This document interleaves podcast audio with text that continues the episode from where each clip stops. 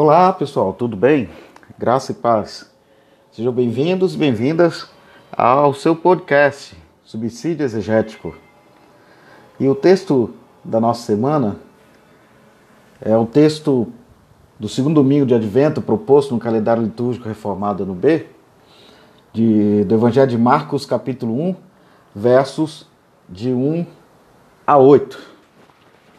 É um texto bastante interessante, que temos muitos elementos para poder abordar, algumas propostas de tradução, mais indo para uma paráfrase, mas tentando devolver ao texto a sua. É, se eu posso falar da sua intenção primeira, né? Oh, oh, que arrogância desse Cláudio. Mas eu acho que é possível a gente oferecer um, outras traduções ou interpretações de alguns textos que estão bem é, enraizados na nossa cultura eclesiástica, nossa cultura pastoral, e que às vezes nos, nós começamos a repetir esse texto e não refletimos muito sobre o seu sentido é, mais profundo. Tá bom? E das possibilidades possíveis. Então vamos lá. Antes, porém, eu queria fazer uma pequena apresentação do Evangelho de Marcos. O Evangelho de Marcos é um dos panfletos é, de resistência, posso falar assim, à política do Império Romano. Não há como a gente fugir desse olhar crítico imposto no texto ao Império Romano. Segundo a exegese, o Evangelho de Marcos ele foi o primeiro texto a ser produzido. Né? Ah, e a partir daí, Mateus e Lucas se debruçaram sobre ele, ora se apropriando do texto mesmo, marcando, ou às vezes ampliando com algumas tradições próprias que eles tinham, e também narrando as histórias, às vezes acrescentando um cenário mais propício ao seu público. Mas esse texto ele nasce então por volta, alguns dizem, do período da chamada Guerra Judaica, anos 60 e pouco, até final da Guerra Judaica, no ano 70. E essas imagens estão muito presentes no nosso texto, estão cada vez mais presentes ali, estão pulsando. Tá? Ah, e eu queria então situar o texto que nós temos de hoje, de Marcos 1, de 1 a 8, dentro do seu discurso maior, que é esse prólogo, essa parte introdutória ao Evangelho que se encontra em Marcos 1, de 1 a 13. Podemos dizer que esses versículos de 1 a 13 fornecem a chave para todo o Evangelho, introduzindo a figura central da narrativa, Jesus de Nazaré, esse mestre de Nazaré, esse rabino da Galileia. De acordo com a palavra profética, Jesus aparece no deserto da Judéia, convocado pelo chamado de João Batista. Seu batismo e permanência ali constituem seus primeiros atos públicos e proporciona a fundação para o seu ministério subsequente. O Evangelho de Marcos fará do relato da provação, alguns falam da tentação de Jesus, né? Mas eu gosto da ideia da provação. Jesus está sendo, não é tentado, é testado. Né? É, é outra forma de olharmos a, a, esse texto, né? E ele então situa a, a, a aprovação de Jesus dentro de maneira mais, mais sucinta, bem mais pequena, mas que lá, nessa essa tentação depois da sua imersão, ou seja, do seu batismo no mundo, em que ele é levado ao deserto e fica até 40 dias e, e tem para ser provado pelo Satanás. É interessante essa palavra Satanás, e não usa a palavra diabolos, ele usa a palavra Satanás. E tinha por companheiros as feras e os anjos os serviam. Né? Tem uma expressão muito bonita. Desta forma, desta aprovação, Jesus ele encontra de forma decisiva a a sua identidade. Né? E ele conta com a ajuda de Deus. Isso é o que significa, então, Jesus ir para o deserto. É contar com a companhia de Deus e o cuidado de Deus. Lembrando que a palavra deserto num bom hebraico, né? Todo mundo conhece aí, é a palavra midvar. E midvar quer dizer lugar da palavra. Relembra então dessa a ideia da palavra que foi dada no deserto ao, a, ao povo peregrino, né? Ao povo judeu. Tá bom? Então, temos por certo que o motivo do deserto domina o prólogo e está bem presente desde a apresentação de João Batista, que inicia e convoca o povo para o deserto e serem batizados no Jordão. Então tem um cenário, um, uma grande tradição já teológica da palavra deserto no, na Bíblia hebraica e que também os, as comunidades cristãs irão se apropriar dessa mesma tradição. Tá? Algumas considerações teológicas literárias confirmam a análise do capítulo 1, de 1 a 13 na construção do seu evangelho, Marcos frequentemente agrupa tradições pelo uso de associação de palavras-chave. Como resultado, seções maiores em Marcos podem ser identificadas pela recorrência de palavras básicas e frases. No capítulo de 1, 1 a 13, o termo unificador principal é deserto, mas há também referência repetida à pessoa do Espírito dentro dessa seção. Capítulo 1, 8, 10 e 12. É, capítulo 1, versículo 8, 10 e 12. A alusão para aquele que batiza com o Espírito, no resumo da mensagem de João, capítulo 1, 8 de Marcos, prepara para referência ao Espírito no batismo de Jesus. E liga, de certa forma, o capítulo 1, 4 a 8 ao que vem à frente, capítulo 1, 9 a 11. Enquanto o papel do Espírito na tentação, capítulo 1, 12 a 13, associa essa unidade às anteriores. O fato de que o Espírito é introduzido no registro apenas raramente, após o prólogo, sugere que Marcos conscientemente unificou sua declaração de abertura por uma tripla referência ao Espírito Santo. Tá? Como eu disse, o Evangelho de Marcos é um evangelho de resistência. E é um evangelho que surge cerca de 30 a 40 anos depois do, do evento de Jesus, depois da morte de Jesus. O Jesus proclamador, evangelizador, agora é proclamado. E é proclamado dentro de uma experiência de olhar para aquele que agora é o ressuscitado, mas que antes foi o torturado na cruz. Olhar para ah, nele os cumprimento, o cumprimento das profecias, o cumprimento daquilo, de toda, ah, daquilo que tudo que, que, que o povo esperava, que ansiava. Então já é um olhar da fé de uma pessoa que entende que é importante anunciar ao mundo Jesus, o Filho de Deus. E esse Filho de Deus é apresentado de forma muito interessante no capítulo 1, versos de 1 a 8. Então vamos entrar lá no texto grego. Nós não temos tantos problemas textuais, alguns que serão falados aqui, mas são mínimos. Né? O primeiro que nós temos já é, encontra-se no versículo 1, quando nós temos escrito: Arqueto Evangelio Jesu Christu. E a maioria das dos textos é, críticos, né, de bons textos gregos e traduções em língua portuguesa, coloca entre colchete a palavra ruiu teu. Né? Arqueto Evangelio Jesu Christu ruiu teu. Ou seja, é, em princípio, né, era uma vez, né, o início de tudo, o início das coisas, né? o começo do Evangelho de Jesus Cristo, Filho de Deus. Embora as palavras o Filho de Deus sejam incluídas na maioria das traduções modernas entre colchetes, é, são reduzidos ao aparato da crítica, na, da crítica de edições do texto grego. E temos essa redução em alguns textos bem interessantes, que aparecem é, que alguns textos mais antigos que não constavam essa expressão o Filho de Deus. A leitura Rui UTU é apoiada por alguns documentos, como B, D e W, e poucas versões latinas. Há outras versões que acrescentam o seguinte: Ruiu tu teu, filho de Deus, já apresenta a forma genitiva, tu, bem definida, o artigo definido, que não havia antes. É, e ela se apoia na Septuaginta, ah, que aparece a expressão na Septuaginta, em alguns documentos A maiúsculo e poucos textos latinos, aparece no siríaco né, e no boárico, juntos constituindo a grande maioria dos manuscritos.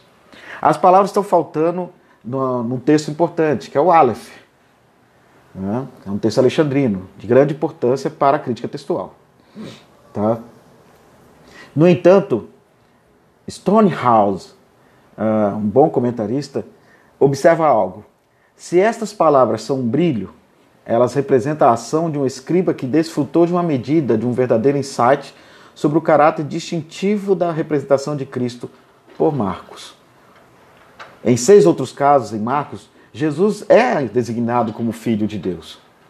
Existe boa razão presuntiva para julgar que Filho de Deus, presente aqui no capítulo 1, verso 1, entre colchetes nas traduções, ah, é parte integrante do texto, visto que a inscrição de Marcos fornece uma indicação do plano geral de sua obra, o reconhecimento de Pedro na messianidade de Jesus, no capítulo 8, 29. Tem também a sua contraparte gentia no capítulo 15, 39, onde o centurião confessa, confessa que Jesus é o Filho de Deus. Além disso, uma vez que o texto do Códex Sinaíticos pode ser baseado naqueles papiros que Orígenes levou consigo de Alexandria para a Palestina, as duas principais testemunhas da omissão, que são Aleph e Orígenes, são talvez reduzidas a uma. É melhor, consequentemente, supor que Filho de Deus foi omitido involuntariamente na transmissão manuscrita. Quem nos diz assim é o Hobarth e Melina, no seu comentário a, ao texto do, de Marcos. Quero também chamar a atenção, como eu falei na abertura, que o Evangelho de Marcos, para mim, é um panfleto, um manifesto contra o Império Romano. E isso está já presente no nosso texto, nas palavras Evangelio e na expressão entre colchetes, Filho de Deus. Evangelho, Filho de Deus. Klaus Vence, em seu livro A Pax Romana, ele nos mostra que uma das grandes propalações, né, proclamações do Império, da, do Império Romano, é que o Império Romano trouxe a paz. E através de quem veio essa paz? Através de César Augusto. Ele trouxe a paz para todo mundo. Ele reuniu, e essa era a grande boa notícia: o nascimento de César Augusto era o grande evangelho para a humanidade toda. Porque ele trouxe a trouxe a Pax para o mundo, a chamada Pax Romana. E é essa condição dele ter ser o grande evangelho que o torna o filho de Deus, ou o próprio Deus.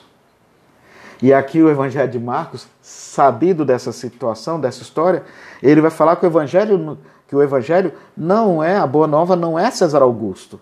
Boa nova é a tradução da palavra, boa notícia, a boa nova é a tradução da palavra evangelho. Não é César Augusto, não é o imperador romano. A grande boa notícia é Jesus o crucificado. E ela está presenciada, professada na boca de um, de um centurião é, do exército romano. Né? Ele é um romano que fala: Jesus Cristo, tu és o Filho de Deus. Né? Portanto, não é César o Filho de Deus, é Jesus, o Filho de Deus. E quando ele faz isso, observe bem, em época de perseguição, em época em que o Império Romano está querendo pegar os incitadores, né, aqueles que incitaram, criaram mal-estar, subvertendo o mundo, é, a ponto de levar judeus a quererem é, é, lutar contra o Império Romano, né, subverter contra o Império Romano. Então esse evangelho nasce, nasce de uma maneira muito interessante, está se posicionando. Né? E olha só, quem é a boa notícia? É o crucificado, Jesus Cristo. E quem era crucificado era inimigo do Império Romano. Então essa sacada é muito interessante no Evangelho de, de Marcos. Essa expressão não está aqui à toa. Ela tem uma dimensão política muito forte. Tá bom? Temos também um probleminha é, no versículo 2. Um probleminha sobre a questão de algumas variantes que aparecem futuramente, por causa do, de, de um certo equívoco presente no texto de Marcos, né? E aqui os fundamentalistas que falam da inerrância do texto bíblico, eles devem se coçar todos quando ouvem falar, se ouviram eu falar que há um erro no texto de Marcos. Que é no versículo 2, logo na primeira parte, ele fala assim: Catos gegraptai ento Isaia to profeta. Né? É, como está, foi escrito no profeta Isaías. É um texto que logo aparece no, no começo. Aí vem uma frase logo depois. E do apostelo tonangelo mu pro prosopusu. Ros catasqueuasei ten rodon su. E depois vem o versículo 3, que eu vou deixar aqui em stand-up, né? paradinho. A citação dos versos 2 e 3 é composta, a primeira parte, essa, Ridu apostelo tonangelo mu pro prosopusu, Ros Catesquel Assai, Castequel tem Rodon Sul, ela, a primeira parte é de Malaquias 3.1. E a segunda parte, sim, de Isaías 43. Né? Voz do que proclama no deserto, né, tal, tal. Essa primeira parte, eis que envio o meu anjo diante de ti. Né? Eis que envio o meu anjo diante de ti. Essa parte é de Malaquias 3:1. Só que lá no texto fala que é tudo do profeta Isaías. É... Houve um erro. Houve um erro aí. Né? Ou seja, o meu, o meu mensageiro, eis que eu enviarei, eis que eu envio o meu mensageiro é, para preparar diante de ti, que preparará o caminho é, o seu caminho, né? É, há algumas pro, pro, que, que, é mais ou menos essa tradução aí no nosso texto. Isso é Malaquias. Então é fácil ver, portanto, porque os copistas teriam alterado as palavras em Isaías, o profeta, que está aqui, é, uma leitura encontrada nas primeiras testemunhas, representativa dos tipos de texto alexandrino ocidental, para a fórmula introdutória mais abrangente, nos profetas. Então, algumas, alguns copistas vão tirar a palavra entoeshaia, do profeta, e vai colocar como foi escrito nos profetas, ao invés de falar em Isaías o profeta, vão falar nos profetas. Uma correção. Né? Então, temos aqui um, um erro, tá, fundamentalistas? Um erro cometido no texto sagrado. Então a primeira coisa é essa correção, que a gente preserva então um texto mais reduzido, é, perdão, mais, mais ampliado, que fala no profeta Isaías, ao invés da expressão somente dos profetas. Então os textos estão muito bem é, articulados aqui, os textos em língua portuguesa. Aí vem o versículo 3, uma expressão muito interessante. Aí é um problema que nós vamos ter que. uma sugestão de tradução. Aparece assim: phoneboontos enteremo. Retoimassate ten rodon kirio, euteias poiete tas tribus saltu. Né? Voz, as traduções são voz do que clama, voz que clama no deserto. Né? Preparai o caminho do Senhor, é, endireitai, né? façam na estepe um caminho reto para ele. Né? É interessante isso. Por quê? Vocês sabem que os nossos textos foram pontuados bem depois, na Idade Média. Eles não tinham pontuação. E o pontuador, ele dormiu aqui de touca, de touca mesmo. Ele colocou o ponto logo na seguinte frase, assim, fonebo ontos enteremo. Ele põe ponto e vírgula, né, dois pontos ali. E ficando a frase, então, voz que clama no deserto. Correto? Que a maioria das traduções são assim. Mas eu quero problematizar. Embora os críticos textuais não apresentem em seus aparatos uma discussão sobre a frase phonebontos enteremo, acho necessária fazê-la, pois uma pontuação altera todo o sentido de um texto. O texto fixado, que é o que eu uso, que Nestle Allen 28, 28 edição, né? ah, ah, apoiado na. É, nos sugere, perdoe-me, que o copista quer nos apresentar a João né? ah, a João, esse batizador, esse, como uma voz solitária que grita e poucas pessoas ouvem. Beleza. No entanto, se esse texto está se apoiando no profeta Isaías, a Bíblia hebraica traz outra pontuação para o texto de Isaías 40, versículo 3. Lá, no texto hebraico, a pontuação ela vem para é, os dois pontos vêm para depois da phoneboontos, ficando assim, uma voz clama. Dois pontos. Então entenderemos, no deserto prepare o caminho para o Senhor, faça na estepe um caminho reto para ele. Eu particularmente adoto nas minhas reflexões sobre esse texto essa uh, o texto tal como na Bíblia hebraica, corrigindo a pontuação. Tá? Corrigindo a pontuação do nosso texto fixado. A comunidade de Qumran, em sua regra é, comunitária, comunidade, né, comunitária, no, em 8.14, 9, 19 a 20, compreendeu aqui uma ordem de retirada para o deserto. O deserto é o lugar da palavra e também expressa a ideia do cuidado de Deus com seu povo. Refere-se ao tema promessa de um novo êxodo que começa aqui a afirmar-se explicitamente e apoia-se nos textos dos profetas Isaías, Jeremias e Ezequiel. Após essa segunda versão, eh, eu, eu, eu tenho essa segunda versão como algo importante e que deveríamos usá-la muito mais, uh, por ser coerente com a tradução espiritual do texto, com essa dinâmica da mística do texto, e com o contexto de Marcos como, como um evangelho de esperança.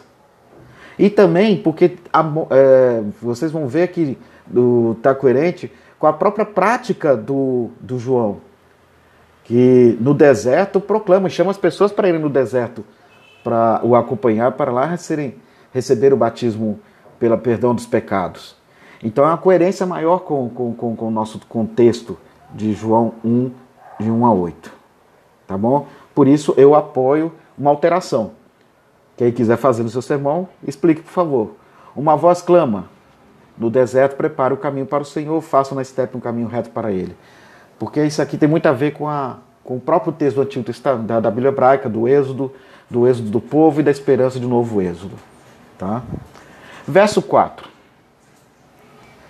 Ah, Egerato e Ioannes, algumas algumas, alguns textos acrescentam entre colchetes, Ró, o artigo definido, Ró, nominativo. Baptizum enteremo e kai kerisson baptisma metanoias ses afesin hamartion. É? Houve um, houve um, um, um, aconteceu que João, aí se entre colchetes nos colocam o batista, o batizador, né? Se tinha que preservar o o entre colchetes, mas sem o o, sem esse artigo definido, fica assim: é, aconteceu que João, batizando no deserto, né, é, ou veio João, no caso, né, batizando no deserto e proclamando o batismo de arrependimento uh, para perdão dos pecados. Né? Temos aqui também um probleminha pequeno textual, mas que deve ser considerado para análise. Em vista do uso predominante dos evangelhos sinóticos de se referir a João como o Batista, Ro Baptistes. Ocorre isso em Marcos 6, 25 e 8, 28. Bem como sete vezes em Mateus e três vezes em Lucas, é mais fácil explicar a adição do que a exclusão do artigo definido antes de baptizon. Então é, mais, é, é fácil explicar essa adição que alguns fazem do ro baptizon, né, do artigo ro. Né. Outros também sugerem a omissão de cai, em algumas testemunhas alexandrinas, que é resultado de você tomar robaptizo como um título, né? como um adjetivo que diz quem ele é, um adjetivo próprio, né? um substantivo próprio, perdão. Robaptizo. Então alguns sugerem a supressão do cai, logo depois de enteremo, cai, querisso. Porque se você coloca é, o cai, fica. É, veio João, eu vou traduzir sem os colchetes, tá? Sem, o colchete Ró e sem o, o, o, o Perdão, com o colchete Ó, Ró e sem o Cai. Olha como é que fica então o texto. Ficaria assim, né? Veio João, o batizador, no deserto proclamando batismo de arrependimento e perdão dos pecados. Mas quando você coloca lá o tira o Ró e coloca o Cai, fica veio João, batizando no deserto. Né? Enquanto seria antes, veio João o batizador, né, o batista, no deserto proclamando, aqui já, já exige o cai. Veio João batizando no deserto e, e anunciando, proclamando né, o batismo, etc. Em vista do uso, então, é, eu preservo o texto original, a expressão cai, e eu particularmente tirei o ró, mas alguns textos ainda colocam entre colchetes. Eu acho que não é para não criar problema com, com algumas correntes. Versículo 5. Eu queria já brincar um pouquinho com esse texto. Eu disse que o Evangelho de Marcos ele tem uma dimensão política muito grande. Tem. Ah, de resistência ao Império Romano, sim. Mas ele também traz ah, o que eu chamaria de algumas expressões que estavam presentes nos movimentos messiânicos populares da época de Jesus, de algumas ideias presentes na teologia do Êxodo uh, que reforçam uh, o que eu vou falar aqui. Né? Que é essa ideia presente no nosso texto que fala o seguinte: eu vou ler aqui para vocês. É, vou pegar só a primeira parte do versículo. Não, só todo o versículo 5. Kai exuporel eto prosauton passa re iudaia hora kai hoi hierosolomitai pantas. Kai e baptizonto ripautu ento Jordane potamo. Exomologumenoi tas hamartias salton. O que, que quer dizer isso? Uh, a ele vinha toda a região da Judéia e todo o povo de Jerusalém né? confessando seus pecados. Eram batizados por ele no rio Jordão. Né? Essa ideia é muito interessante. Eram batizados por ele no rio Jordão. Ah, os, os irmãos e irmãs de tradição imersionista, né? Ah, batistas, pentecostais, que fazem o batismo por imersão, eles falam, eles perguntam para, eu já ouvi essas perguntas, né, quando falam que a pessoa foi batizada, falam assim, você já desceu as águas? Você atravessou o Jordão? Né? Essas expressões, desceu as águas, atravessou o Jordão. Né? Ah, é interessante, liturgicamente é bonita. É uma forma de espiritualizar a experiência do Êxodo. Né? No entanto, o texto aqui, ele está querendo falar de forma bem concreta que João Batista atravessa, né, chama o povo para ir ao deserto e serem imersos por ele no Rio Jordão. Isso aqui remete à ideia presente no texto de Josué 3, atravessar o Jordão, passar o Jordão, relembra o movimento do Êxodo e relembra a conquista da invasão, conquista e invasão de Canaã. Josué 3. Esse é o paralelo. Esse texto ele foi apropriado por movimentos messiânicos populares na época de Jesus para mostrar como uma, uma, forma de falar para as pessoas, tal como Josué conquistou as terras. Eu convido vocês para virem de novo ao deserto, vamos atravessar o Jordão, vamos é, entrar no Jordão e atravessá-lo para conquistar de novo a terra e expulsar o Império Romano. Isso é tão verdade que nos Atos dos Apóstolos, capítulo 5, versos 36 a 37, nós temos lá o discurso é, é, de Gamaliel, né? e nesse discurso ele apresenta duas personagens, né? Teudas e Judas o Galileu, falando de messianismos populares. Diz lá o seguinte: ouvindo isso, Uh, opa, perdoe-me, deixa eu ver aqui se eu estou lendo mesmo. É 5,36 a 37, eu estava lendo os versículos errados. Há algum tempo apareceu Teudas, reivindicando ser alguém, e cerca de 400 homens se juntaram a ele. Ele foi morto, todos os seus seguidores dispersaram, se dispersaram e acabaram em nada. Depois dele, dos dias do recenseamento, apareceu Judas, o galileu, que liderou um grupo em rebelião. Ele também foi morto e todos os seus seguidores foram dispersos.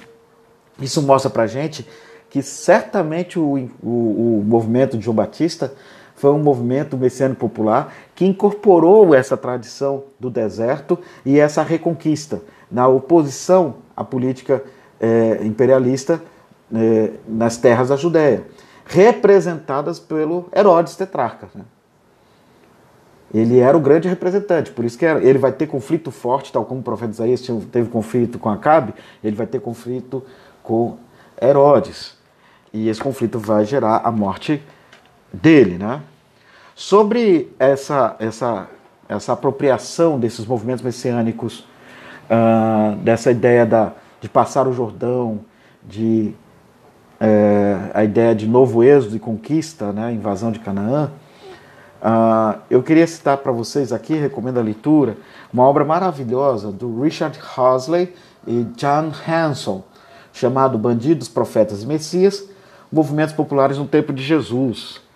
Esse texto foi editado em 95 pela Paulus, e eu quero ler aqui uma parte no, no, na página 148, que é um registro feito por Joséfo, é, por volta do ano 45 depois de Cristo, ele falando de um tal de Fado.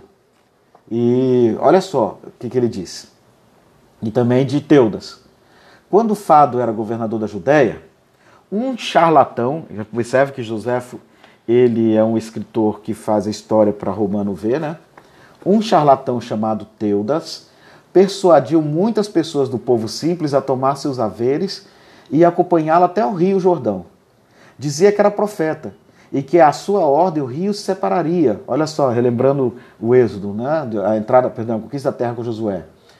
Ah, o rio se separaria, abrindo fácil passagem para eles. Com essas palavras iludiu muitos, mas Fado não permitiu que eles consumassem essa loucura enviou uma unidade de cavalaria contra eles, que matou muitos num ataque de surpresa e também capturou muitos vivos. Tendo capturado Teudas, cortaram-lhe a cabeça e a levaram a Jerusalém. Cortaram a cabeça e a levaram a Jerusalém. Como é que é morto o nosso amigo João Batista? Pro bom entendedor, pinga letra. Beleza. Tá? Versículo 6 aparece uma coisa muito interessante também que poderíamos destacar. O versículo 6 do Evangelho de Marcos, que é o nosso texto capítulo 1, de 1 a 8, que é o texto que nós estamos abordando é, nesse final de semana. E aqui eu vou propor uma paráfrase, olha só. Que se eu falar tradu tradução, alguns vão ficar chateados comigo, somente os mais puristas da tradução, né? que acham que, tem, que a tradução é traduzir o a, o, o, texto literalmente. Alguns pensam assim. Para mim, tradução é traduzir a ideia do texto, o que o texto quer dizer. Né? E no nosso versículo aparece algo muito interessante.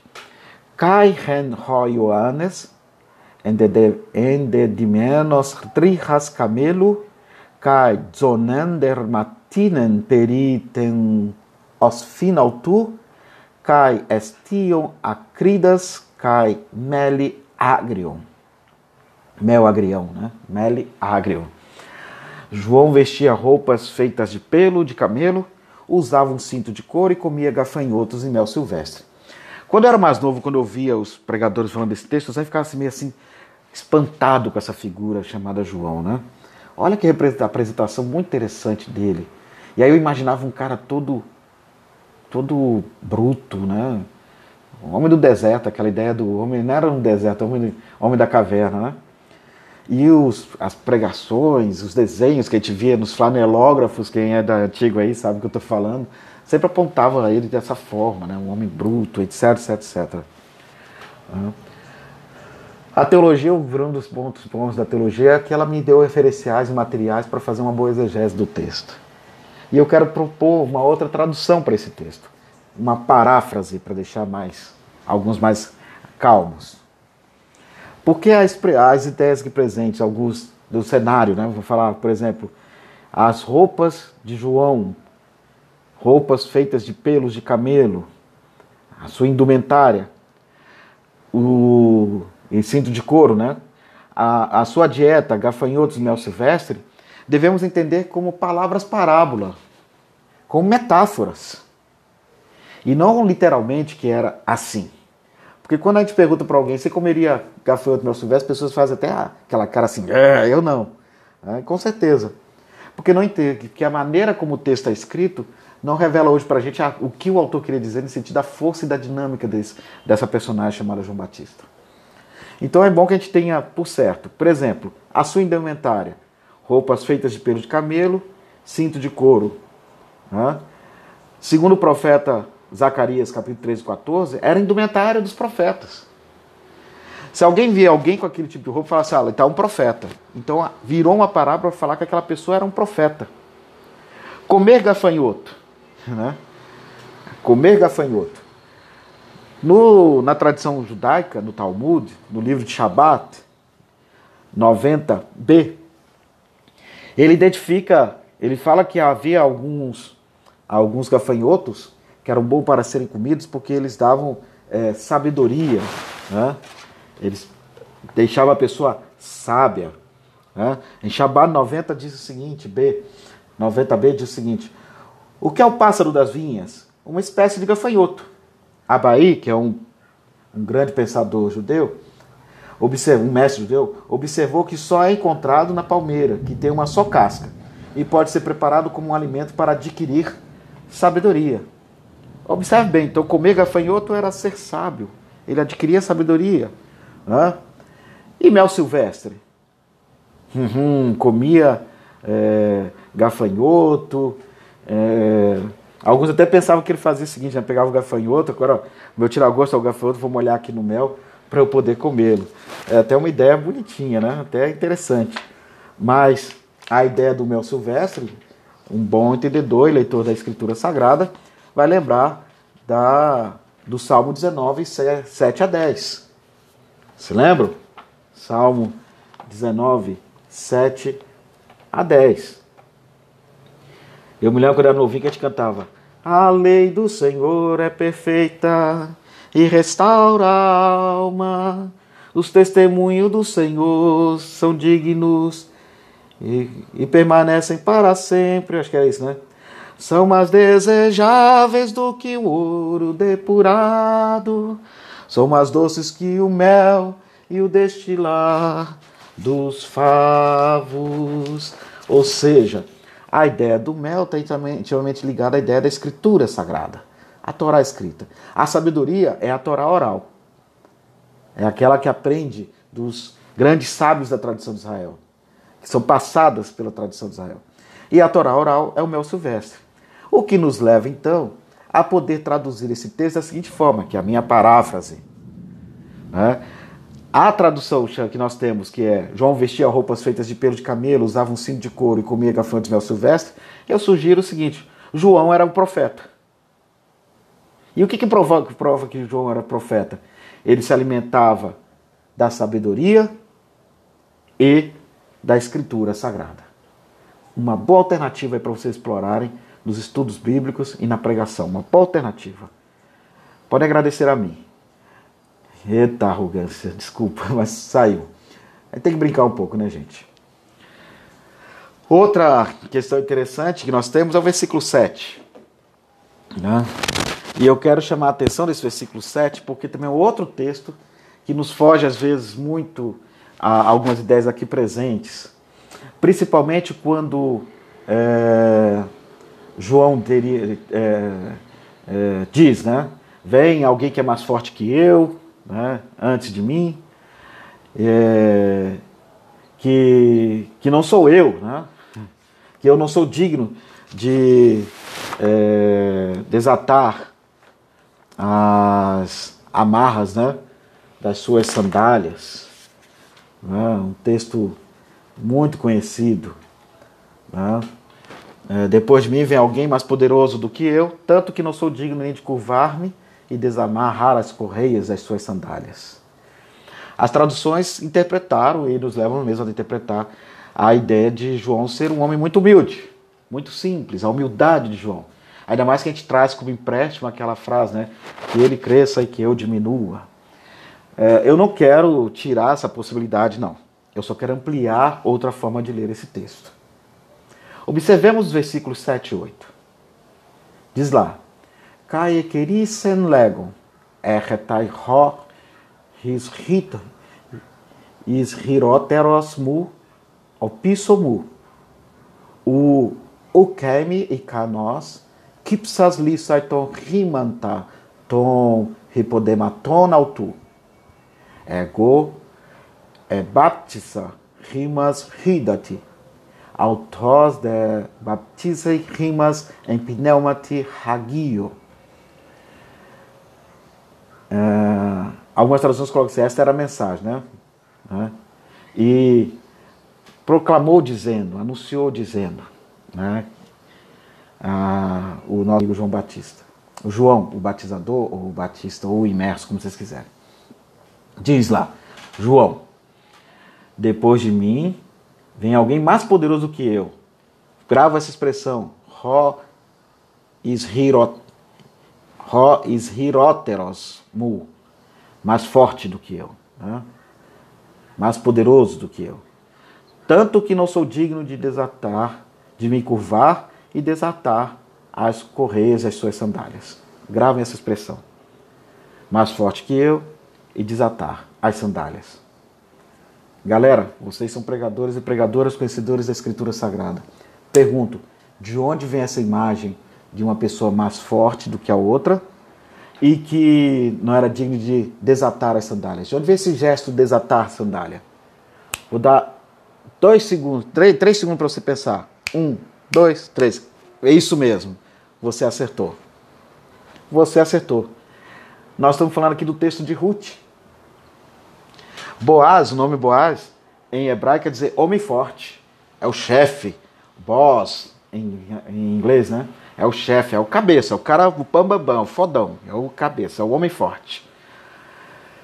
Então, é, e desarmar as sandálias também está presente lá no texto de Ruth. Leiam Ruth 4, 6 a 8. O que, que fala em Ruth 4, 6 a 8? É a questão da lei do levirato. Em que uh, o texto conta-nos que Ruth e Noemi estão atrás de alguém que possa ser o goel delas. Alguém que possa resgatar a dignidade delas e o direito à terra. E, um, e Ruth sabe de Boaz, que era um homem muito forte, muito poderoso. E fala no texto que ela se assentou aos pés de Boaz.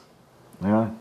Uma forma hebraica, linda, é, poética, para falar que ela é, é, teve relação sexual com Boaz. Né? Ou pelo menos tentou seduzi-lo sexualmente. Os pés têm essa ideia. E, e, diz lá no texto que ele fala: não, tem outro que pode, que tem um direito sobre vocês. E aí ele convoca o conselho dos anciãos, e nesse conselho dos anciãos, o cara está de olho mais nas terras dela, da família.